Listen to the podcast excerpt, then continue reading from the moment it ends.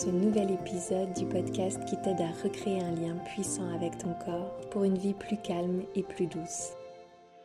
Aujourd'hui, on va parler de lui, ce corps, ce véhicule qui m'a fait tellement souffrir pour mieux me libérer. Peu importe où tu en es dans ta relation avec ton corps aujourd'hui, le but de l'épisode est de lui dire merci. Car si tu ne le sais pas encore, il est ton meilleur ami.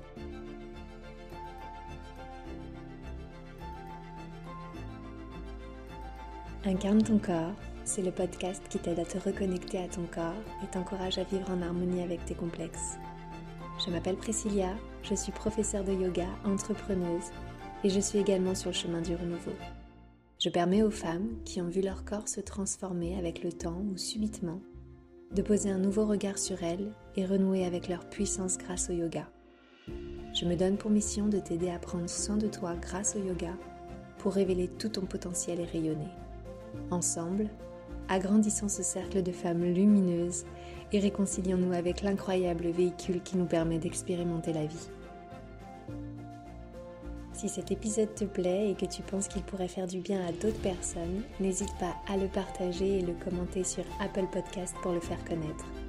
Et pour ne manquer aucun épisode, ajoute-le dans tes favoris sur ta plateforme préférée.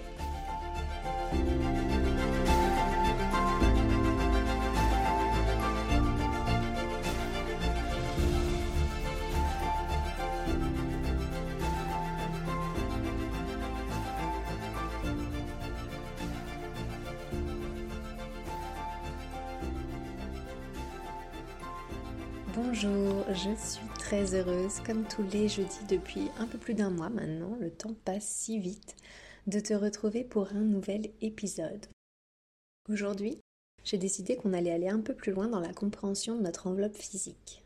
Évidemment, pour recréer une relation harmonieuse avec lui, aller vers le chemin de l'amour inconditionnel avec ton corps, il est important de le comprendre.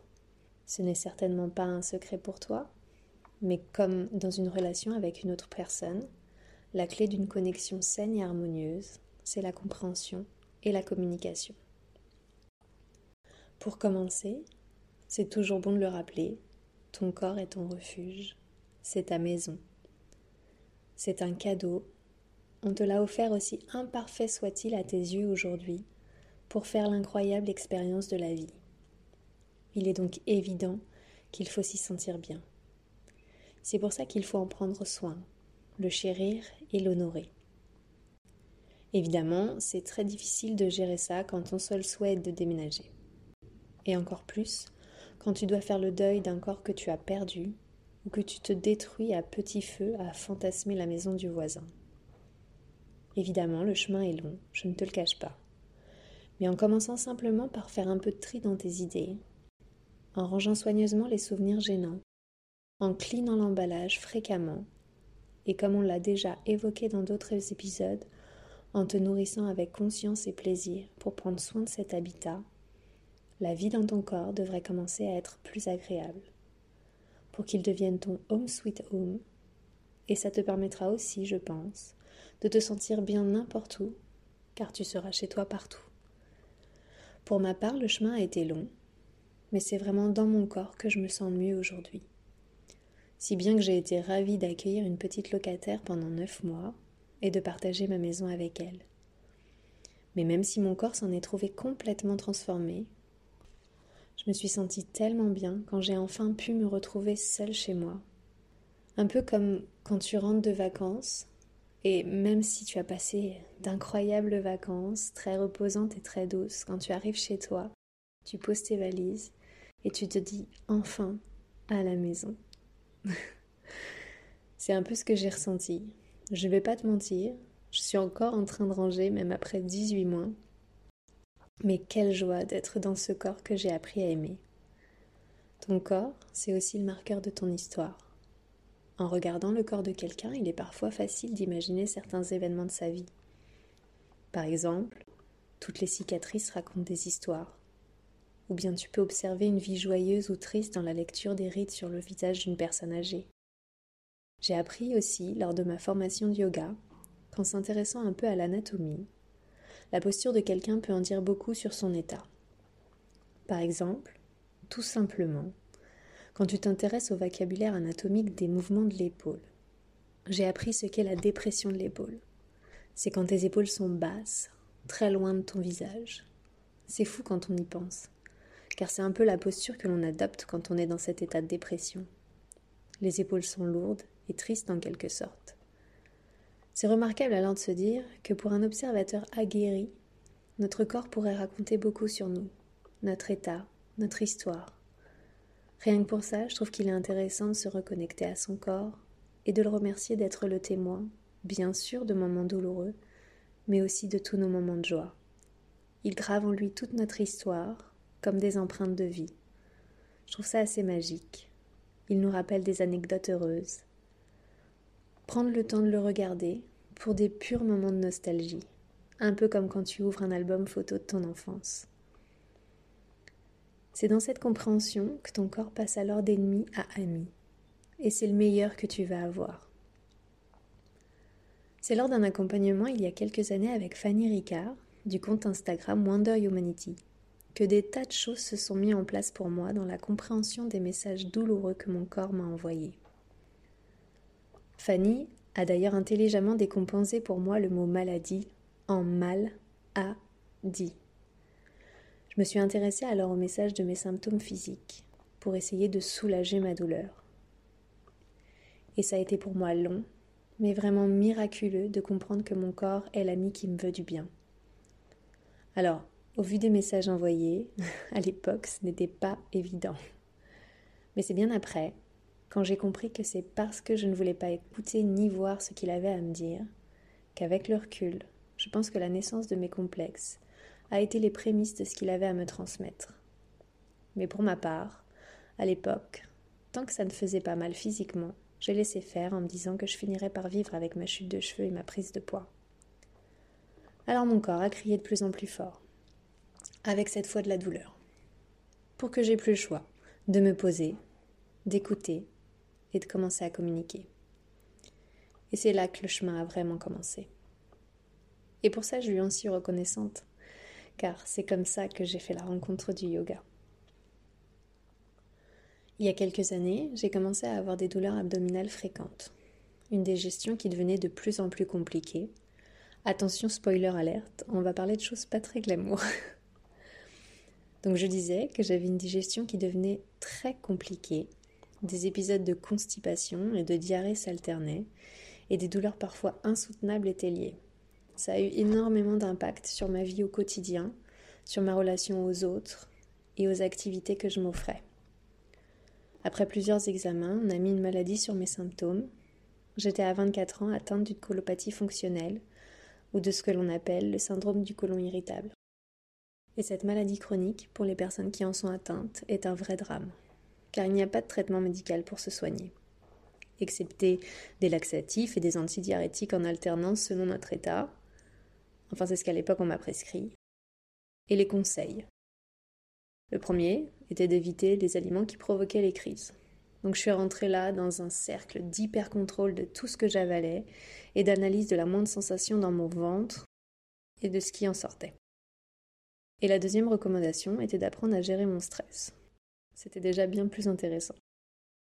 Sauf que dans une société où on est constamment soumis au stress, c'était pas gagné. D'autant que les douleurs provoquaient du stress.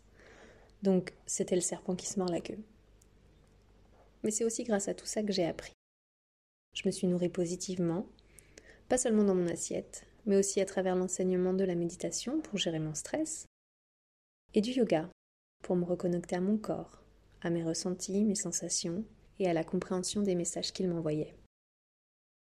À travers cette maladie chronique, j'ai compris ce que mal a dit avait à me dire. Je laisse les mots de Jacques Martel résumer ce que j'ai compris. Il fallait que j'accepte d'évacuer le passé, d'abandonner mes vieilles pensées afin de laisser ma sagesse intérieure émerger. Il fallait que j'accepte de lâcher prise d'une histoire révolue, en laissant le mouvement de la vie circuler en moi je sais que quoi qu'il arrive, je saurai faire face à la situation et je m'en sortirai grandi, enrichi. C'est donc avec tous ces enseignements que j'ai compris que pour guérir mon corps physique, il fallait guérir mon âme. Et j'ai franchi alors les portes du psy. Comme beaucoup, pour mettre des mots, MOTS, sur mes mots, MAUX. Ça m'a permis de me connecter avec mes profondeurs. Et c'est comme ça qu'a continué le chemin de la reconnexion à mon corps. Quand j'ai appris qu'il était le meilleur des messagers, et que même quand il se fait oiseau de mauvais augure, c'est pour notre bien. Et aujourd'hui, j'ai la chance d'avoir réussi avec tout ça à mettre ma maladie en silence. Je reste à l'écoute, j'observe mes sensations et je communique. Mais aujourd'hui, j'ai la chance de ne plus avoir de symptômes. J'ai plus mal au ventre, je peux manger ce que je veux, avec conscience, et j'ai plus de problème de digestion. C'est dans ce cheminement vers ma reconnexion à mon corps que j'ai compris, comme nous l'enseignent plusieurs voies spirituelles, que tout est en mouvement. Tout bouge, constamment. Et que ta douleur ou ta souffrance d'aujourd'hui peut être ta libération de demain. Avec le yoga, j'ai appris à créer plus d'affinité avec mon corps pour créer cette connexion de lui à tout ce que je suis. J'ai découvert qu'il n'était pas une partie de moi, il est moi, ma maison, mon histoire, mon ami. Il fait partie de ma singularité.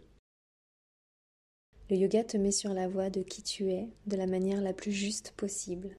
Il t'apprend à te connaître et à te reconnaître.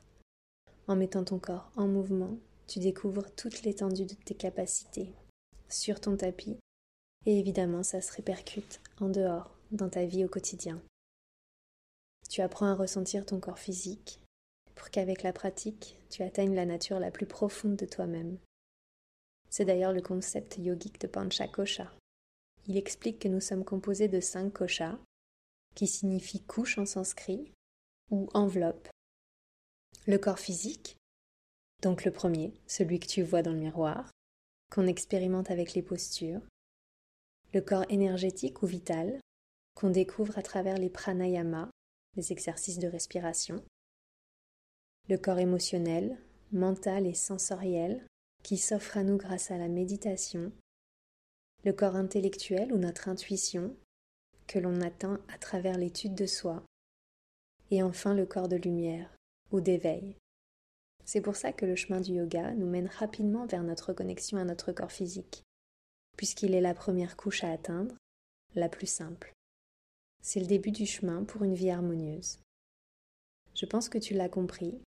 Pour se mettre en marche, il faut prendre conscience de l'incroyable intelligence de ton corps.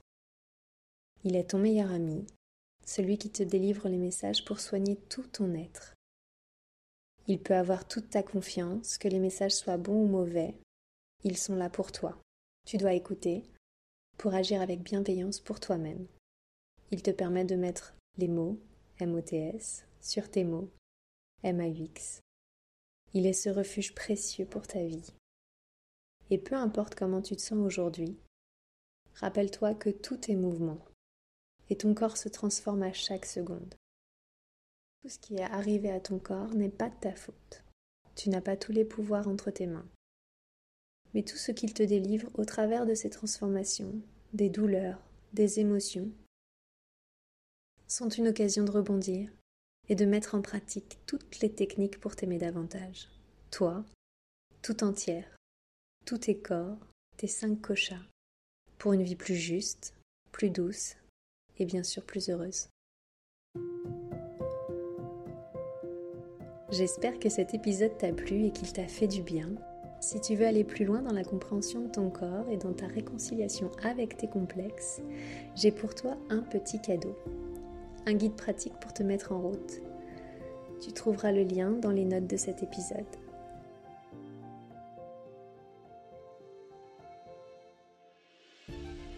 Je te souhaite une douce semaine, fais-toi du bien, donne-toi plein d'amour et respire. À la semaine prochaine. Namaste.